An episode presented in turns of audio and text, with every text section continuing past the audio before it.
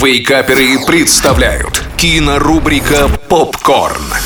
Всем привет! Это Николай Янчук, портал Киноафиша Инфо. И сегодня мы вновь поговорим о том, что стоит посмотреть в кино на этой неделе.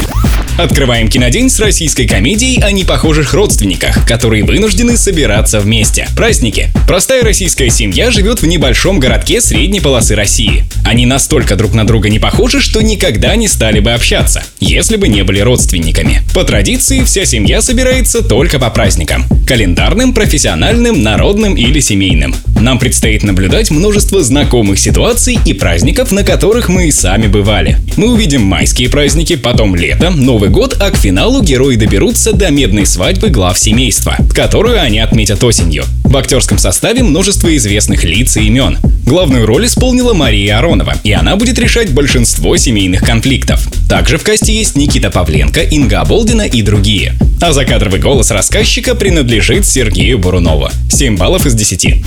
Продолжаем с фильмом, снятым совместными усилиями Франции и Ирана «Вычитание». Действие картины разворачивается в дождливом Тегеране. Главная героиня по имени Фарзане заподозрила мужа в измене и решила за ним проследить. В результате этого она обнаружила другую пару, которая как две капли воды похожа на них. Теперь героям предстоит выяснить происхождение данного феномена. В последнее время иранские фильмы стали гораздо лучше. Можно сказать, что они получили второе дыхание. Картина «Вычитание» не стала исключением. На мой взгляд, она оказалась злободневной, прогрессивной и свободной по духу. Актерский состав меня тоже порадовал. Героям хочется верить. А этого сложно добиться, когда один актер играет сразу нескольких персонажей. Вновь 7 баллов из 10.